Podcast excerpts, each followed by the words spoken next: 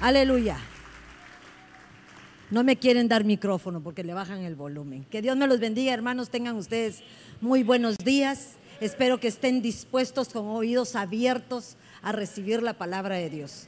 Reciban un fuerte abrazo de su apóstol, de su pastor. Ellos están haciendo la obra en el ministerio y hoy les tocará conformarse conmigo. Pero de vez en cuando les conviene que una madre los exhorte para que puedan ustedes caminar de acuerdo a lo que nos espera y hasta dónde vamos a ir dirigidos. Esta mañana es una mañana de bendición y los quiero tener en planta o mentira. Pasen adelante, ya, pueden pasar. Que Dios me los bendiga. Gracias. Creo que el Señor ha estado hablando en estos días y ha estado trasladándonos a cada uno, por lo menos a mí. Yo hablo de acuerdo a lo que la palabra me habla a mí. Y dice que cuando un hermano mayor o un padre denota peligros, denota situaciones que nos llevan al caos o le lleva al caos a la familia, es necesario advertir. Los que van adelantados van marcando un paso o van dejando una huella. De cada paso que damos, pudimos haber tenido tropezones. Pero el que es consciente deja avisos para los que vengan atrás, no les pase lo mismo que a uno. Y nos damos cuenta que la palabra de Dios a través de sus tiempos nos muestra cómo en el Antiguo Testamento se denota que a un pueblo de Israel se le habló múltiples veces y no entendió. Y si el Antiguo Testamento es figura de lo que hoy vamos a vivir, de lo que estamos viviendo actualmente, ¿qué nos está pasando que no entendemos? Venimos hoy domingo, venimos el viernes. Hasta yo, yo vengo, a veces desganada. Que me pregunto muchas veces, ¿por qué Dios permite un estado emocional que te hace separarte del Señor? Situaciones que muchas veces nos alejan en lugar de poder permanecer e ir a buscar a lo único que nos va a dar la salida perfecta. Pero el ser humano se deja llevar más por el corazón. El corazón, el corazón esa de carne que todavía no ha sido transformada por el Espíritu Santo. Ellos no quieren, ellos no quieren que yo predique. No veo nada aquí. Pero quiero empezar porque quería que vieran mi figurita que les puse. Pero les voy a decir por qué, porque les iba a hablar eso, exactamente. Ahí está, miren qué lindo. ¿Cómo lo ven? Yo buscaba una imagen que me hablara de reaccionar. Y muchas veces uno no encuentra cómo trasladarles por medio de lo que vemos el cómo estamos. Y yo miraba a este hombre hasta en pachama, como nos gusta estar a todos. Empachamaditos, acomodaditos, sin nada que nos apriete ahí abajo, porque lo primero que uno llega a su casa es a volarse los zapatos. Todo aquello que te aprieta es lo primero que te quitas. Pero miren este, este dibujo es exactamente lo que nosotros como cristianos, no como ovejas, no como personas, así estamos.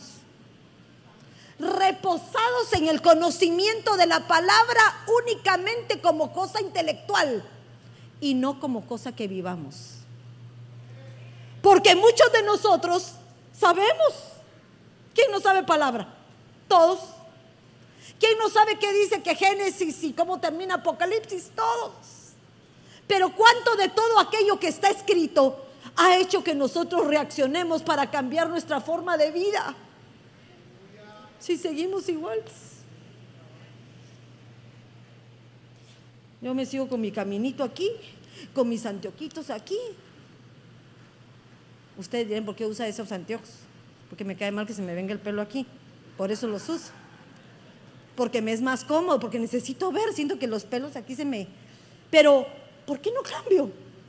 ¿Por qué no me pongo una diadema? ¿Por qué no me hago un corte diferente? Miren lo que estoy comparando. Cosas tradicionales, porque ya nos ubicamos, ya nos acostumbramos y nos hace ver bien. Así estamos. Pero estamos en un tiempo en el cual el Señor viene y nos pide y nos suplica y nos exhorta y nos clama y nos dice, ¿hasta cuándo? Reacciona. Ya deja de pecar atrás de la puerta, ya deja de pecar en lo escondido, ya deja de dejar de hacer lo que haces. Y sigues haciendo porque crees que aún hay tiempo. Y no hay tiempo. Deja de estar viendo el celular cuando estemos escuchando la palabra de Dios. Hermano, tengo la Biblia. Mira la Biblia, porque yo también lo hago. Pero veo la Biblia y me echo mis... Porque vienen los mensajes que te llegan, si se dan cuenta. No vayan a creer que le estoy diciendo porque solo ustedes, todo lo hacemos. Pero es tiempo que reaccionemos. Dice Hebreos, dice Hebreos 3.7.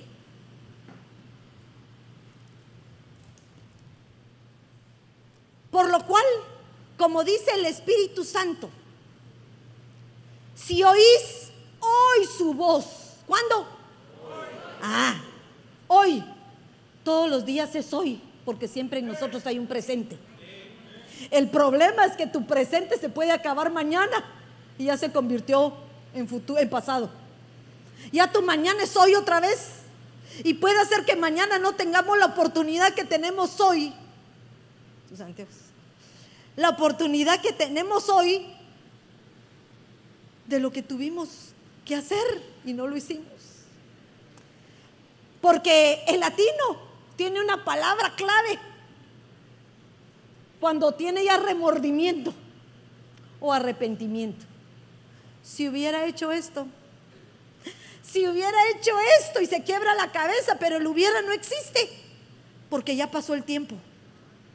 Es ahorita. Los errores cometidos ya los cometiste. Los pecadotes tamaño, marca, acme, ya los hiciste. Lo que perdiste, lo perdiste. Pero ahora hay una nueva oportunidad. Olvida eso y avancemos. Porque si no avancemos nos detenemos. Y la palabra nos está hablando porque dice en el 8, no endurezcáis vuestro corazón como en la provocación, como en el día de la prueba, en el desierto. Pero ¿qué está hablando ahí?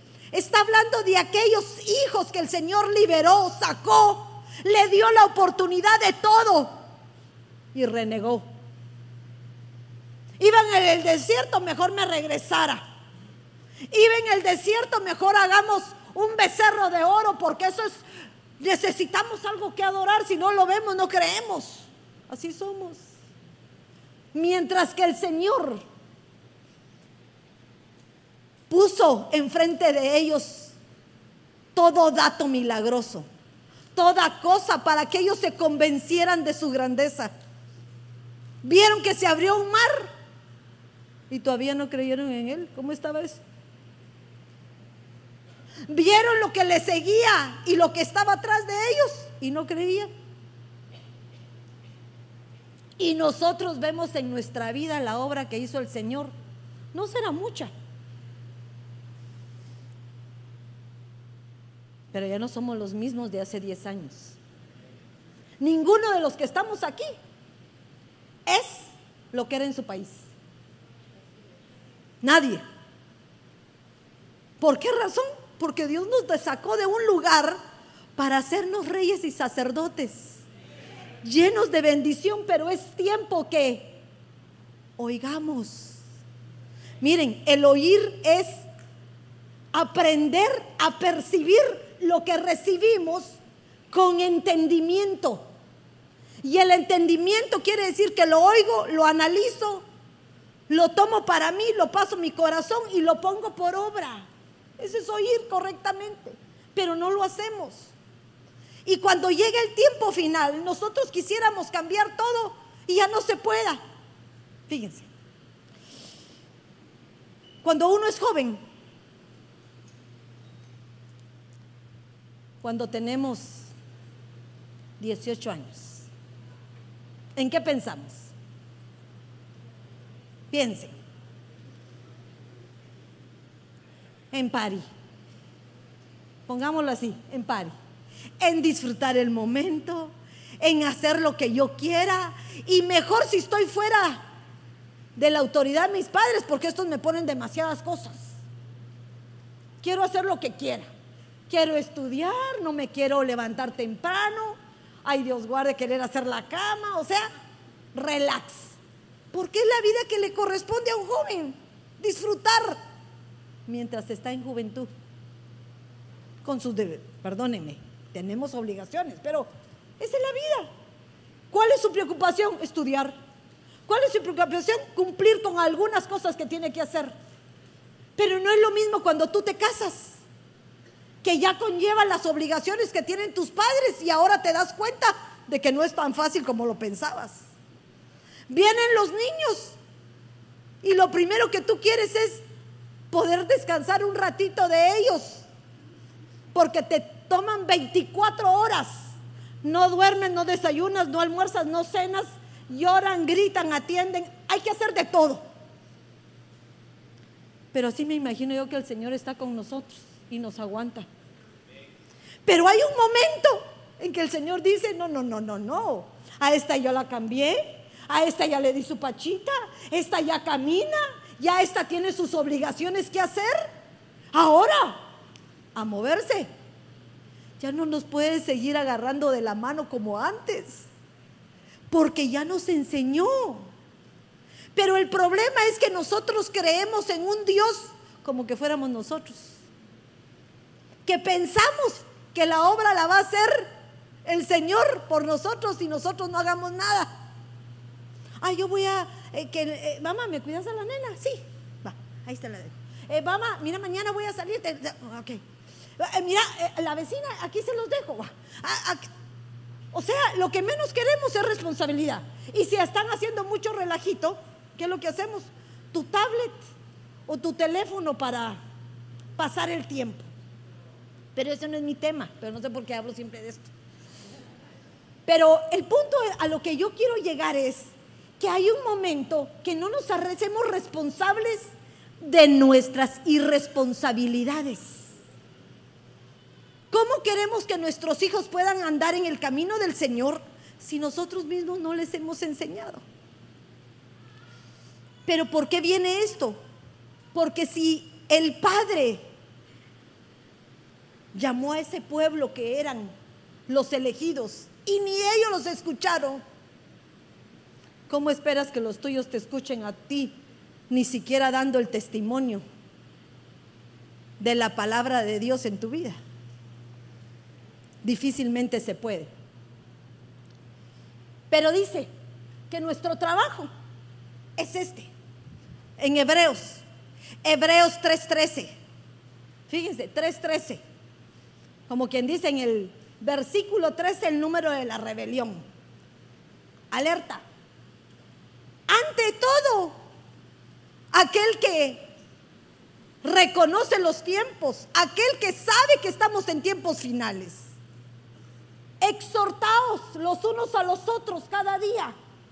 No los dejes, porque va a haber un momento que se te va a acabar la visitación. Y el tiempo es hoy, no es para mañana.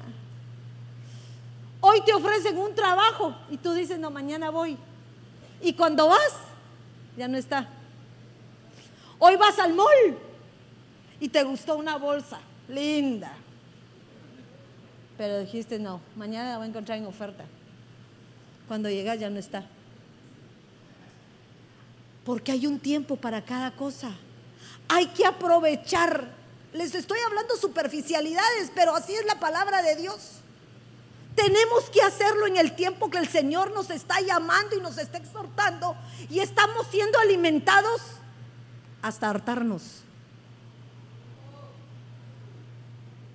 ¿O no reciben palabra? Entonces sí nos hartamos. Y cuando uno se harta, a veces hasta le cae mala palabra, porque no la sabe.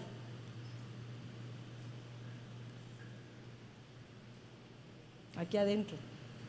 No tenemos la capacidad todavía para poder coger lo bueno y desechar lo malo. Pero dice, antes exhortados los unos a los otros cada día, mientras todavía se dice, hoy. No sea que alguno de vosotros sea endurecido por el engaño del pecado y cambie su forma de pensar.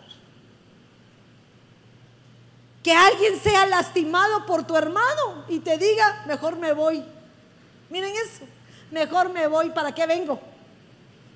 Si solo me están echando duro. No, es parte de tu proceso. Todos aquellos en la Biblia que tuvieron un proceso para ser exaltados en su momento, tuvieron que pasar su prueba. Job, José, va, mujeres, Anita lloraba y lloraba, tenía todo y lloraba. Pero como así somos las mujeres, por pequeñeces lloramos. Y así nos sucede. Pero ¿qué nos está diciendo esto? Que si tú tienes a tu hermano, tienes a tu hermana, exhórtalo. Exhórtalo. Porque todavía estamos en hoy. Al salir de aquí, tú no sabes qué te va a pasar. No sabes qué va a suceder mañana. Y el tiempo es definitivo. El tiempo es para que estemos en sintonía con aquel que nos mandó a llamar. Pero hoy, pero hoy,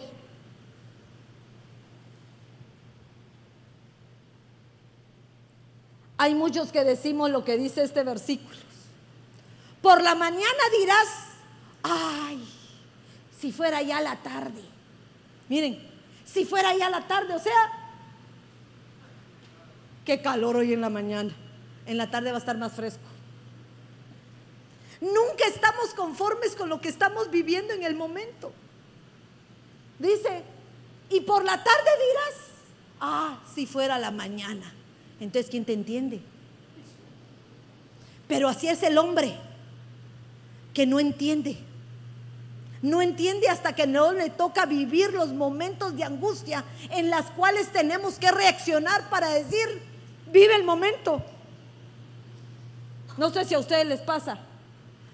Ven aquellos bebés que tuvieron en sus brazos que eran chiquititos. Los bodoquitos de carne que tú dirías, hoy los abrazabas, les pellizcabas, les dabas besos y qué lindos. Y ahora volteas, ya no ves a los bebés. Ya ves a las mujeres y a los hombres que se te fueron de las manos. Y en el tiempo que tuviste oportunidad para abrazarlos, besarlos, enseñarles, no lo hiciste. Hablo de maternidad porque yo soy mamá. Pero miren esto. Te casaste con un hombre amoroso, cariñoso, que te atendía como eras reina y te gustaba estar quiero mi desayuno en la cama. Ay, ya llegaba el otro porque como estaba, lo hacía. Y nosotras acomodadotas. Pasa el tiempo y hay un momento en que el hombre se aburre porque sabe que no es su función. Ah, entonces ya la otra, cuando el otro empieza a pedir algo, la otra se pone brava. ¿Y por qué? Tiene razón, la malacostumbraste. De igual manera pasa con las mujeres. El hombre que le permite y le permite y el otro así. Ahora no lloremos, porque es lo que tenemos. Las cosas se hacen en el tiempo preciso.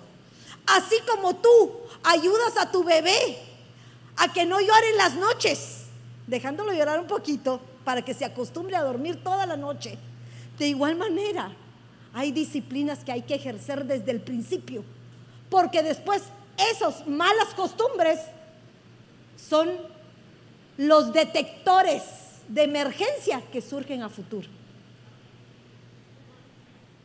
Por causa del espanto de tu corazón con que temerás y con lo que verán tus ojos. Yo no quiero ver lo que le espera a aquellos que se quedan. Yo no quiero ver cómo el mundo está cambiando y cada día está peor de lo que estábamos antes. Vivimos en un país bendecido. Pero si tú vas a tus países, están viendo situaciones que no quisieras vivir. Entonces, ¿por qué no aprovechamos esa bendición que tenemos? Job, miren a Job. Job, en su momento de angustia, él alegaba por todo. Pero era el momento en que él estaba siendo probado. No sabía que el poder permanecer en ese tiempo, él iba a lograr al final tener una recompensa mayor que lo que tenía antes. Pero no quiere decir que en tu momento de angustia no puedas decir, Señor, ¿qué pasa? Ya estuvo, me está doliendo mucho. Sí se puede. Como cuando tú le corriges a un niño y se soba. Sí se puede. Porque si no se soba, tú dirías, a ver, este es fuerte, le doy otra. Es necesario que hablemos. Y dice Job 7:3, así me han dado en herencia meses inútiles noches de aflicción me han asignado. Cuando me acuesto digo, ¿cuándo me levantaré? Pero la noche sigue y estoy dando vueltas continuamente hasta el amanecer. Pero eso me está hablando que durante la noche estamos viendo el periodo de prueba que muchas veces algunos de nosotros hemos estado y sentimos que no salimos. Y quisiéramos salir porque tenemos un Dios todopoderoso que nos prometió.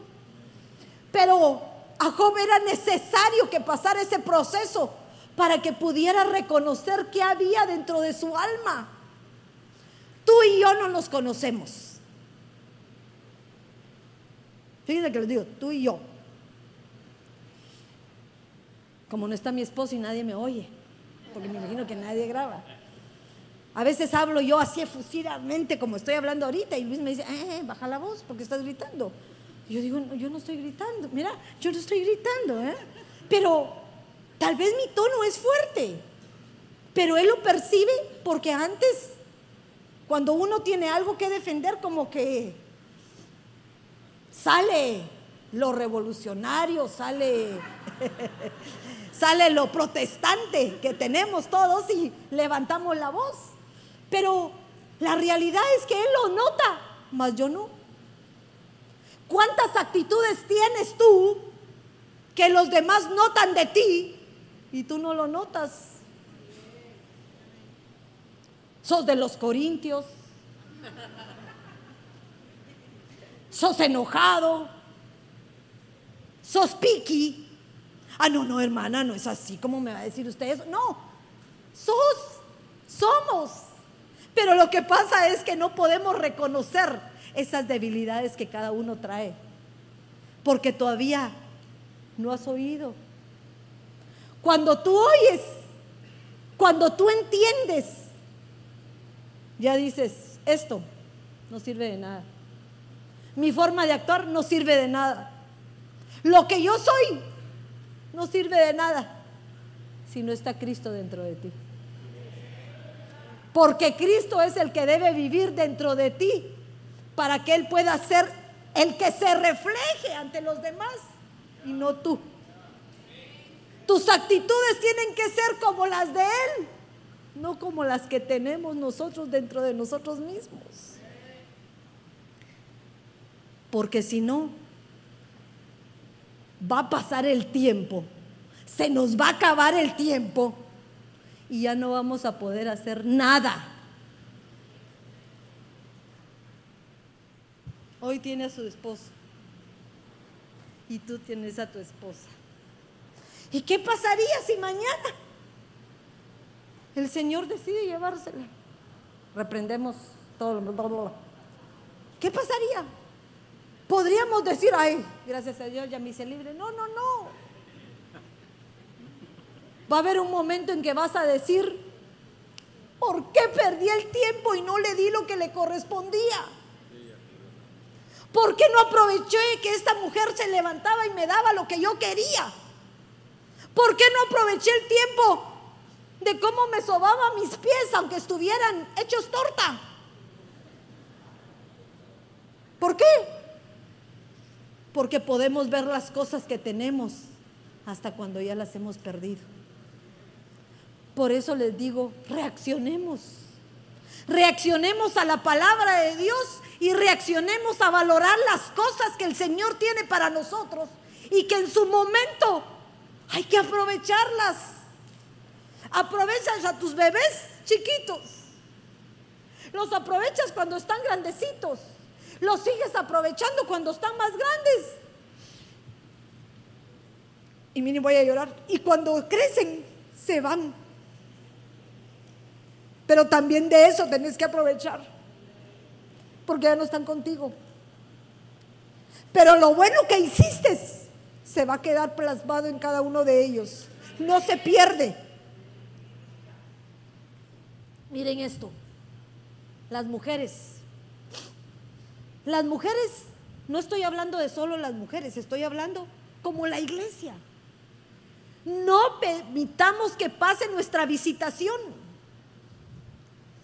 Dice en Marcos 16.1, pasando el día de reposo, María Magdalena y María la madre de Jacob y Salomé compraron especies aromáticas para ir a ungirle. ¿A quién iban a ungir ahí? El cadáver del Señor. Porque ya lo habían crucificado, ya lo habían bajado, ya estaba metido ¿Y qué pasó? Ya no estaba. ¿Por qué esperaron hasta el día siguiente? Si amas a alguien, si querés a alguien, si amas la palabra de Dios, hacelo ahorita. Ahorita es el tiempo de actuar, no mañana. Cuando ellos llegaron, ya había sido removida la piedra y el Señor no estaba. Ya había resucitado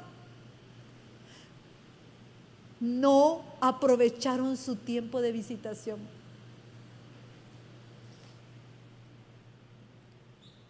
Y fueron a comprar, me imagino que esas especies eran caras.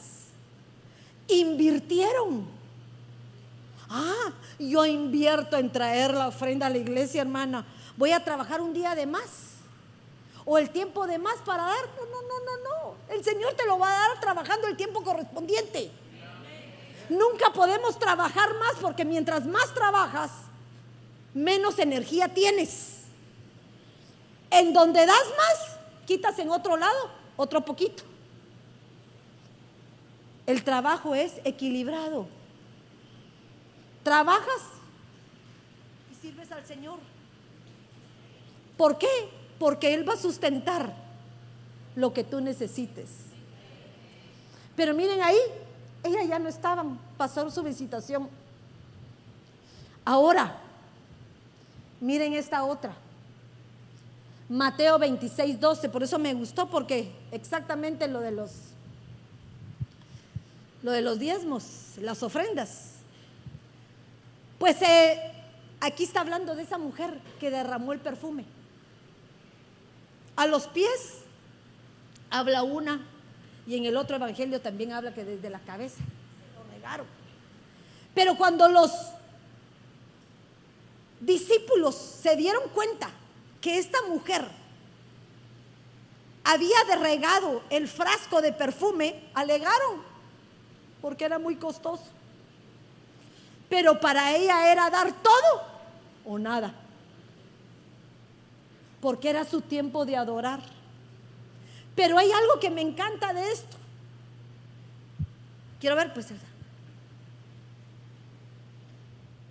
Hasta él dijo, era el tiempo para prepararme para la sepultura. No era cuando ya estuviera muerto, era antes. Fíjense, miren cómo somos aquí nosotros. Esto viene al caso. En esta vida pasamos penas, ¿sí o no? Estamos limitados de todo lo que tenemos, pero somos felices. Pero cuando te morís, Todo el mundo trabaja, todo el mundo presta para darte un funeral de 10 mil, 15 mil dólares.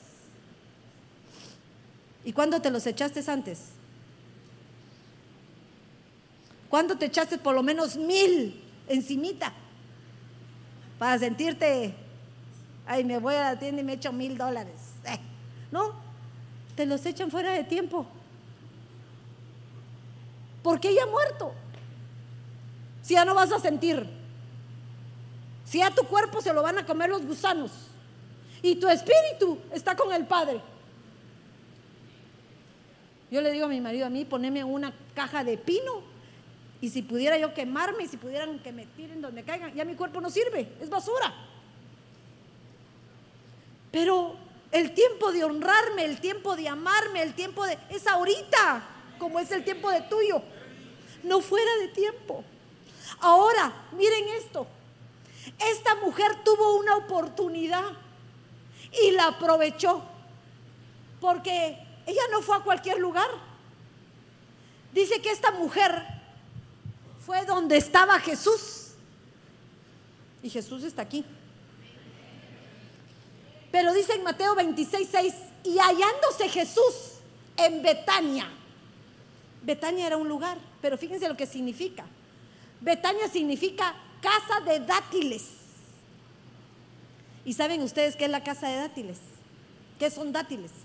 En figura. Son el fruto de la palmera. Ella fue a un lugar donde le iban a proporcionar un espíritu inamovible, que iba a ser como la palmera que donde ella fuera, pasara las tribulaciones que pasara, ella no se iba a mover del lugar. Así hay que ser. Creía, eso era lo importante, creía. Pero miren, y hallándose Jesús en Betania, la casa de los dátiles, que ya les expliqué, en casa de Simón. Y Simón quiere decir oír. Y su original quiere decir oír inteligentemente. Quiere decir que ella llegó al lugar y aprovechó su estancia. Decidió apercibirse más que ir solo a que le perdonaran sus pecados. Quiso llenarse en lugar de vaciarse. Y me encantaba porque cuando se habla de leproso, fíjense porque dicen Simón el leproso, este estaba enfermo. ¿Y a dónde venimos nosotros? Al hospital del Señor, porque estamos enfermos. Pero cuando se habla de leproso, me gustaba algo hermoso, porque dice que leproso significa escamoso. Fíjense, significa escama, algo que se pela. Y yo me ponía a pensar que en figura de un pescado, cuando es atrapado por la red de Cristo, lo primero que hacemos para poder comérnoslo, que es quitarle las escamas. Hasta se oye. Para que queremos lisitos. Entonces tenemos que llegar a un lugar para que el Señor haga el trabajo que tú no puedes hacer por ti mismo. Es necesario que con el roce, con el raspado aún de otros, te quiten esas escamas que te hace leproso. Y yo me pongo a pensar, un leproso, ¿qué es un leproso? Un leproso es aquel también que murmura. Porque dice que la lepra tenía que sacársele el calmamento porque detenía al tal. Miriam murmuró y le pusieron lepra. Entonces uno de los grandes problemas que vemos es ese. Pero eso no quiere decir que no sea el lugar donde podemos encontrar nuestra salvación. ¿Hablan de ti? Que hablen. Eres importante. Cuando hablan de ti, siéntate grandota. Porque quiere decir que llama la atención. Si ni siquiera hablan de ti, quiere decir que pasas desapercibida. Si hablan de ti, es porque hay algo que envidian otros, que tienes y a ellos les hace falta. Y tú siéntete más grandota. Pero cuidado que no hablen de ti por tus acciones o por tus actitudes. Porque cuando hablan de ti por tus acciones y tus actitudes hay que alertar nuestro oído para que puedas visualizarte y ver si no hay razón de lo que están diciendo. Dios nos está llamando a para que tomemos la oportunidad de lo que hay que hacer. Estamos en el lugar. Miren este otro. José Arimatea. En Juan 19, 40. Así pues, José, eh, José y Nicodemo tomaron el cuerpo de Jesús y lo envolvieron con ventas empapadas en aquel perfume, según la costumbre que siguen los judíos para enterrar a los muertos. Pero eso no es exactamente lo que a mí me interesaba. Fíjense esto. Estos dos hombres, uno era discípulo de Jesús y el otro era un fariseo. ¿Por qué van a ir juntos? Tú con uno de afuera a hacer lo que tienes que hacer si el otro es como su padre. ¿Qué unión tiene la luz con la oscuridad? Pero miren lo que le pasó. Este esperó, dice en el 19:38, después de que Cristo había sido crucificado, de estas cosas, José Arimatea, que era discípulo de Jesús, aunque en secreto, por miedo a los judíos, pidió permiso a Pilato para llevarse el cuerpo de Jesús. ¿Por qué por miedo? ¿Te da vergüenza el Evangelio? ¿Cuántos de nosotros no decimos que somos cristianos porque no podemos defender lo que creemos? O porque nuestras actitudes son contrarias a lo que hablamos y profesamos.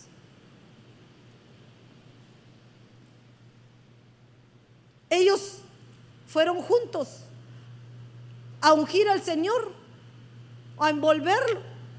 Gastaron. Ya estaba muerto. Ya estaba muerto. Vas a esperar hasta que venga el Señor y se te acabó la oportunidad para reaccionar. ¿Vas a esperar? Creo que es el tiempo. Creo es que es el tiempo para que tú y yo hagamos algo y provoquemos un cambio para mejorarlo. Este hombre no hizo nada. No hizo absolutamente nada. ¿Pero por qué? Porque todo lo hizo. Porque él tenía la preocupación que aquellos donde él se relacionaba dijeran algo de él. Y muchas veces eso pasa para nosotros los cristianos. Nos preocupamos de lo que dice el mundo sin preocuparnos de lo que realmente dice Dios de parte tuya, que es lo más importante.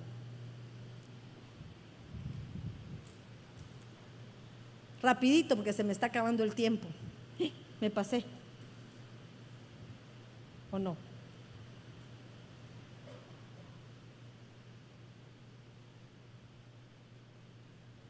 Miren estas otras. Las virgencitas. Porque cuando nosotros leemos ese pasaje sin conocimiento decimos, pobrecitas se quedaron. No, eran vírgenes porque ellas no tenían la comunión con el Señor. No había intimidad. Y para poder ser arrebatadas, tenemos que tener intimidad con el amado. ¿Tienes tú intimidad con tu amado? De vez en cuando, miren, no les digo todos los días, pero de vez en cuando oras, lo buscas, escudriña la palabra. De vez en cuando, tal vez siente la presencia del Señor. Porque si no, preocúpate. Porque si no la sientes, quiere decir que no estamos en buen camino. Estamos en un camino en el cual habría que dudar si eres hijo o no.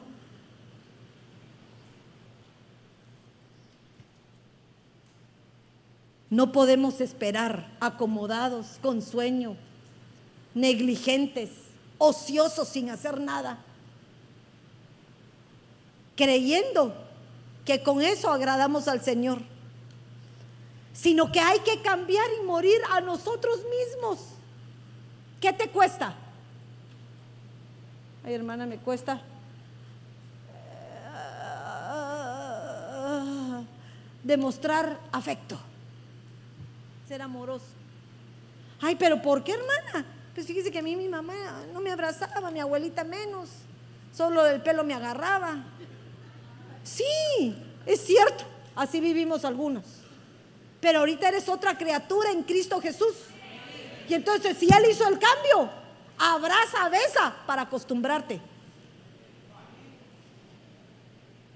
Por supuesto. Las chicas con las chicas y los chicos con los chicos. Los amados con las esposas y los, los esposos con las amadas. Nada de mezcolanzas. No, no, no, no, no, no. No es mezcolanza. Cada quien en donde corresponde su lugar. No traspasando sus límites. Diez vírgenes se quedaron. Se quedaron por vírgenes. Puedes demostrar todo tu tiempo en la iglesia santidad, pero Dios conoce cómo estás en tu corazón. Podemos aparecer aquellas que oramos, clamamos, hasta caminamos, juzgamos aquí cómo están todos. Y cuando se dan cuenta mi caminado es por todo lo malo que he hecho allá atrás. Juzgamos a aquel que la hija se le fue. Y cuando le preguntan a la hija, a los hijos de esta, dice, ay, hace mucho rato que no están conmigo. Entonces, ¿por qué juzgas a otros? no tenemos derecho, porque ninguno hemos alcanzado la estatura. Hebreos, más bien exhortaos, exhortaos. Si no sabes, pregunta. Ese es el secreto. Si no sabes, pregunta. Si la hermana tiene el chongo, hermana, miren qué chongo. se le cayó, tiene un hoyo aquí atrás y por eso se levanta el pelo. No, Así se le ordenó en la danza. Pero hacemos deducciones anticipadas porque esa es nuestra costumbre. Porque tenemos demasiadas escamas todavía que tienen que ser quitadas.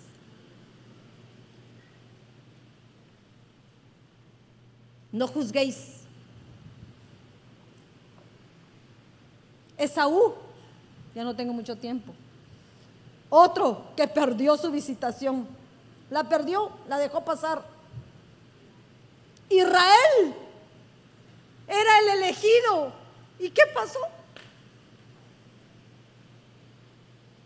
Israel, el pueblo que el Señor le dio todo. La adornó, la trató con amor, la cuidó. Y esta se convirtió en una ramera.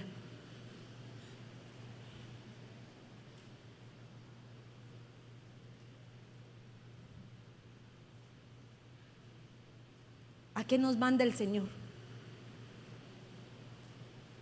Que es tiempo que estemos construyendo el arca para poder meternos a ella. El arca aquí está. Solo es que te decidas a ser parte de. En el arca metieron a una pareja de animales, no una, de todas las clases de especies de animales. Toda mi vida me he preguntado, ¿cómo sería estar en el arca llena de animales y con todas sus necesidades expuestas? ¿Se pueden imaginar el olor? ¿Cómo sería? Vas al zoológico y pasas por las jaulas de los leones, pasar por donde están algunos animales y el olor es insoportable. Y uno dice, ay, ay me quito ya, rapidito, me quito de ahí porque no aguanto el olor, me quito. No estoy diciendo que somos eso. Pero el Señor nos está metiendo a su arca. Y también aquí van a haber malos olores. Porque todos no olemos bien. Tenemos situaciones, actitudes que huelen mal, pero son necesarias para que podamos convivir. El arca tiene un tiempo, un tiempo. Subieron a todos y cuando empezó el diluvio ya no hubo oportunidad. Los que quisieron subirse se ahogaron. ¿Por qué vas a esperar hasta ese momento? ¿Por qué vamos a esperar hasta ese momento?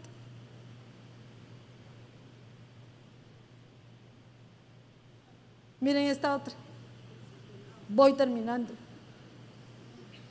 La amada. Esa eres tú y yo.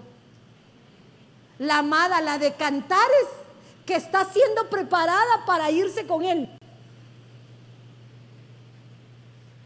Pero no nos vemos haciendo preparaciones.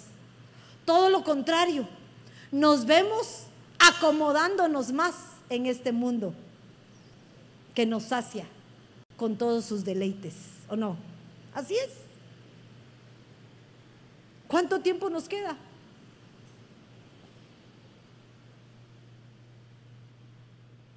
Abrí yo a mi amado, pero mi amado se había retirado.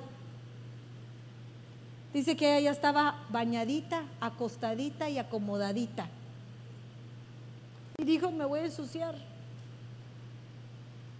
y se tardó. ¿Cuánto se tardaría? ¿Cinco? No sabemos. ¿Diez? No sé. Yo me recuerdo que cuando era yo jovencita, mi papá me citaba para cuando me juntaba con él. mis papás estaban divorciados. Y entonces mi papá me decía, a las 6 de la tarde te quiero en el Lido. Fíjense, en el Lido, en Guatemala, era un cine. A las 6, ahí te espero. A las 6, papá, sí, en punto. Va, va, va, va. Yo llegaba, hermano, les juro que a veces llegaba, creo que una vez fue un minuto tarde. Y yo lo miraba, ya a distancia, que él iba caminando, él se había ido. Y me decía, te dije a las 6 Sí, papá, es que fíjate que la camioneta hubiera salido más temprano. Pero a lo que yo voy es que muchas veces nosotros nos confiamos porque sabemos que como nos ama, nos perdona. Pero para todo hay un tiempo. No siempre eres el padre amoroso. Hay un momento que hasta aún tú le dices a tus hijos, se acabó. Le pasas una, va una, van dos, van tres, hasta te echas todas las manos, ya muchas. ¿Y qué pasó? Ayer hablábamos en la sobre Aarón. Y yo me preguntaba siempre por qué a Aarón le fue perdonado tanto. Porque se le perdonó. Pero Aarón se convierte exactamente en el personaje que somos tú y yo. Que tenemos que obedecer a la voz del Señor por medio de tus líderes. Que las equivocaciones se las van a cobrar al líder y no a ti. Pero va a haber un momento en que va a decirte, ya basta. Porque cuando tienes que actuar, no actuaste. Aarón la primera, el becerro. La segunda, ¿cuál fue la segunda? La murmuración. Y la tercera, que no fue él, pero tenía que hacer el trabajo que le correspondía, porque el Señor le dijo a Moisés, Moisés y Aarón, háblenle a la piedra. Y Moisés le pegó. Y el que era boca decidió no hacerlo.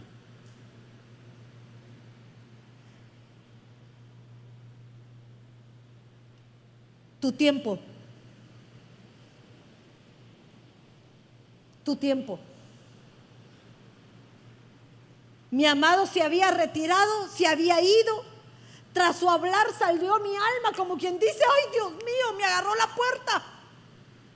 ¿Por qué vas a esperar que venga el mal a tu casa si todavía hay tiempo de corregirla? Lo busqué y no lo hallé. Lo llamé y no me respondió. ¿Y qué dice él en su palabra? Que al que lo busca, lo encuentra. Al que lo llama, él responde. Es tu tiempo. Es tu tiempo ahorita. No podemos permitir que pase nuestra visitación. Si pasa,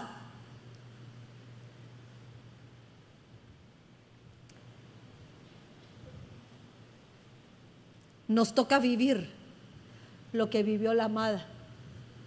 ¿Se recuerdan? Salí a buscar a mi amada.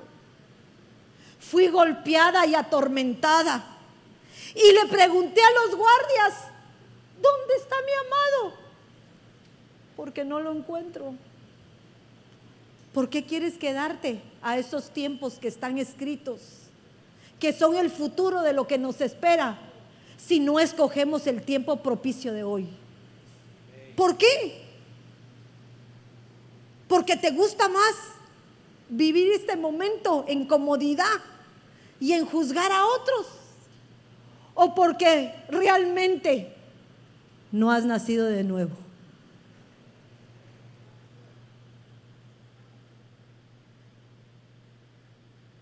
Dice la palabra de Dios que en la iglesia hay trigo y cizaña. No lo arranquéis, porque no vaya a ser que te pases llevando a lo que es de parte de Dios. Pero a su momento el Señor podrá separar lo que le corresponde a Él. Y yo no quiero ser de las que me quede. Yo quiero marcar la diferencia. ¿Cuánto tiempo tengo? No sé. Mañana puede ser que no esté. ¿Cuánto tiempo tienes tú? En un minuto se los va la vida en las manos. Y cuando sea el tiempo, ya no va a haber oportunidad ni para ti ni para mí. Porque aunque te llegue la muerte ahorita, si no estabas preparado para la estatura espiritual que el Señor te dio, vas a tener que ser perfeccionado y esperar el momento de tu arrebatamiento y no vas a ser primicia. No vas a ser primicia. Termino con Lucas 7:30.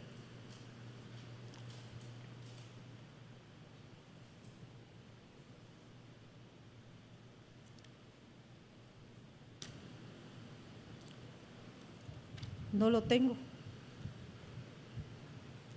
¿Tenés Lucas 7:30? Pero los fariseos y los intérpretes de la ley rechazaron los propósitos de Dios para con ellos al no ser bautizados por Juan. Los fariseos y los intérpretes de la ley rechazaron el bautismo de Juan rechazaron el momento que el Señor les había permitido para poder recibir al Espíritu. Rechazaron el ser obedientes a la palabra de Dios. Fariseos no te preocupes. Fariseos y los que sabían de la ley. Pero me gusta como dice, léeme otra vez, fariseos sí. Pero los fariseos y los intérpretes ah, intérpretes. ¿Por qué quiero decirles intérpretes? Porque muchas veces nos llenamos la bocota, yo me lleno la bocota. Miren yo, de las interpretaciones en hebreo, en griego y que nosotros le damos otro tipo de mensaje. Pero el problema es que si lo interpretas es porque lo entiendes y lo vas a saber vivir. No interpretarlo para que vean la grandeza que hay en ti, en conocimiento y en sabiduría. Porque también hay sabiduría del mundo. Y esa es la que el Señor no espera. Tu tiempo es ahora. Hay que reaccionar. No podemos seguir ahí porque tenemos que cumplir los propósitos de parte de Dios. Cuando se habla de propósitos, fíjese que habla de una palabra, miren, ya le estoy interpretando.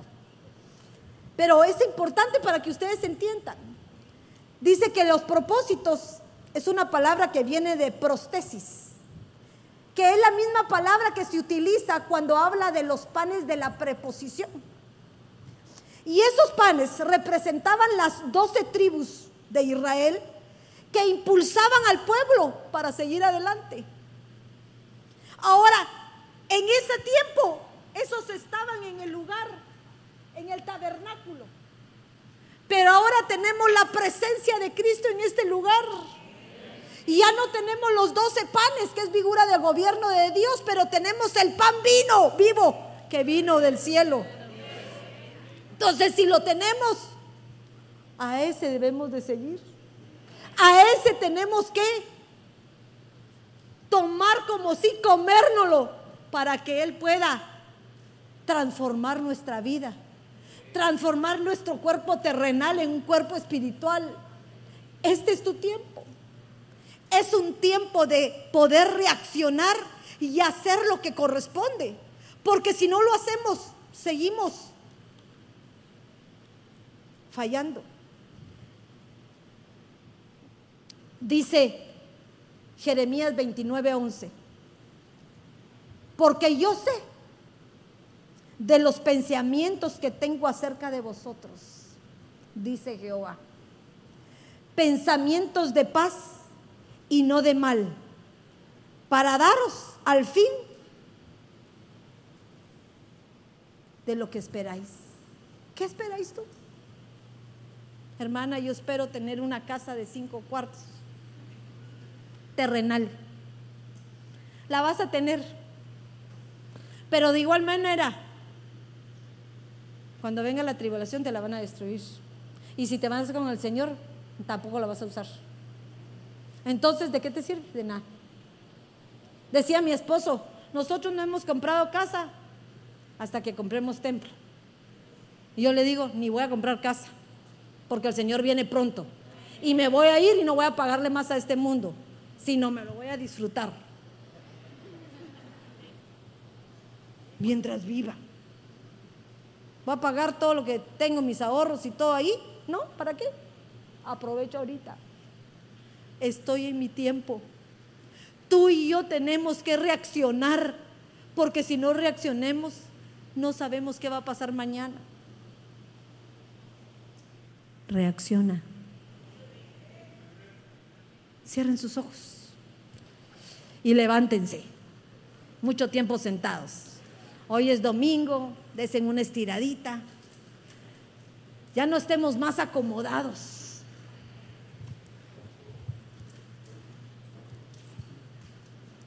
El acomodamiento provoca males el acomodamiento se hace que tus bisagras o tus articulaciones necesiten aceite para moverte. El acomodamiento te provoca que te engordes y te llenes de grasa. Una grasa que no sirve, sino te enferma. El acomodamiento te provoca ocio. Y el ocio te hace caer en pecado. El acomodamiento te hace no agilizar tu mente. Y al no agilizarla, te llenas de podredumbre.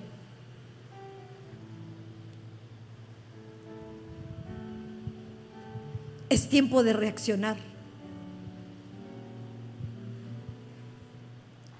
Pero reacciona creyendo y poniéndote como un propósito de hacer un cambio genuino en tu vida. No de toda tu vida porque es imposible. Pero sí puedes provocar un cambio en algo pequeño pero que va a ser notorio.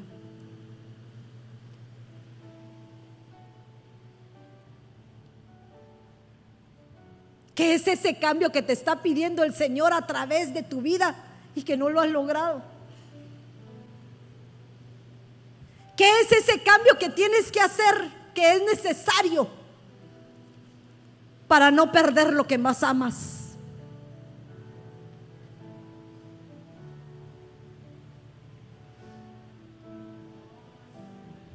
todo lo que te ha dado Dios en tus manos. Es maravilloso. Aunque te lo haya dado en dolor, aunque te lo haya dado en sacrificio, en prueba, aunque te lo haya dado en momentos de confusión, pero eso que tienes en tus manos puede ser el propósito que Dios tenía para ti, para acercarse a Él. Tus manos son tus obras y todo lo que has hecho. Tus manos son los múltiples tropiezos que has tenido en la vida y que los seguimos teniendo y no cambiamos.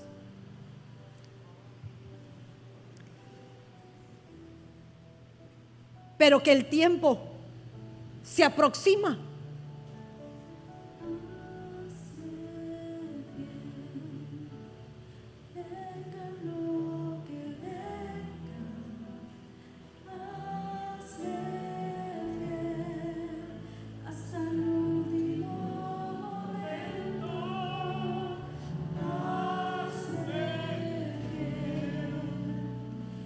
Miren lo que el Señor nos pide fidelidad. Fidelidad. ¿A quién? Fidelidad a todo, aunque el otro te responda mal. Porque al hacerle fiel a quien tengas a tu par, a tus padres, a tu esposo, a tu esposa, eres fiel con aquel que te crió.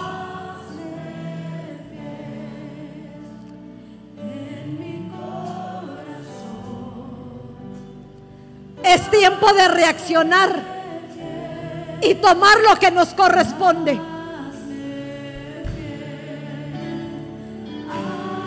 La palabra de Dios dice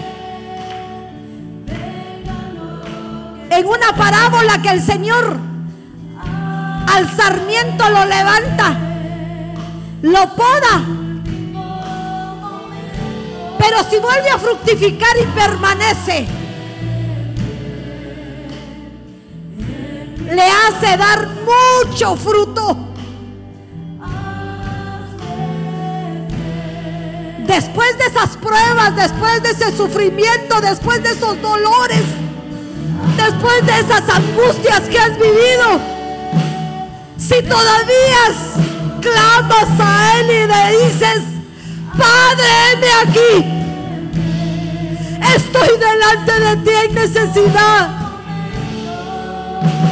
Sé que estás haciendo las cosas con dolor, pero que al final me darás el regocijo de estar de acuerdo a ti, Señor.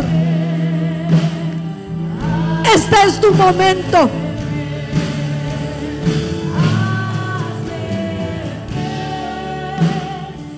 Si hay alguno que todavía no ha conocido aquel que le puede dar vida eterna y en abundancia. Aquel que te puede dar que lo que no has conseguido en el mundo.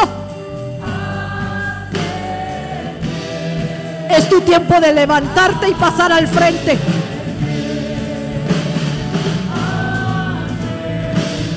Y aquel que conoce a ese Dios vivo, pero que todavía no ha sido lleno del Espíritu. Que su vida ha sido un conjunto de remordimientos, pero no ha habido ningún genuino fruto de arrepentimiento. Es tiempo que pasemos al frente.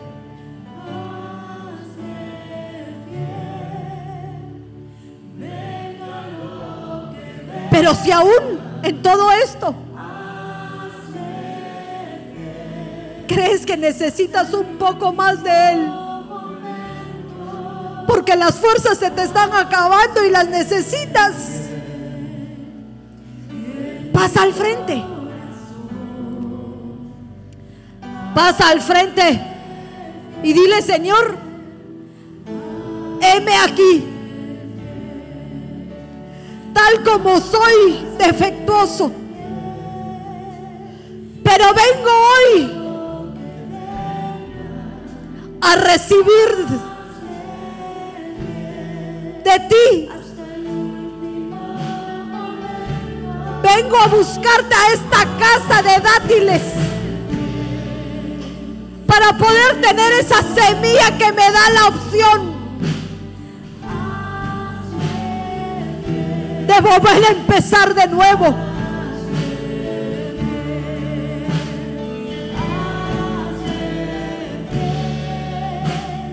Dame la oportunidad, Señor.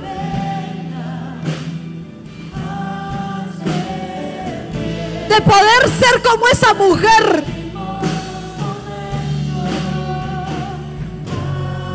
que quería ser limpiada de tanta escama que le estorbaba y que decidió dar todo lo que tenía. Y así te dice tu Señor hoy.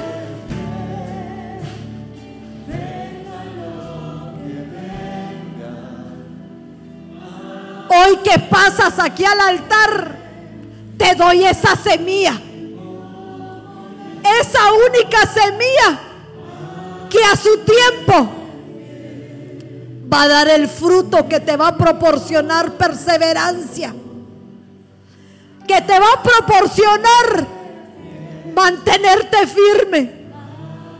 Que te va a proporcionar que no importa la tormenta, no importa lo que pases vas a permanecer como esa palmera firme, que sus raíces están agarradas a la roca que es Cristo y que te va a ser inamovible.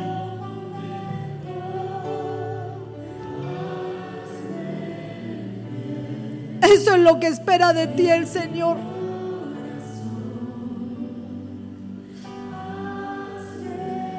Que puedas reconocer tus debilidades. Que puedas decidir en tu corazón que hay cambios que tienen que hacerse.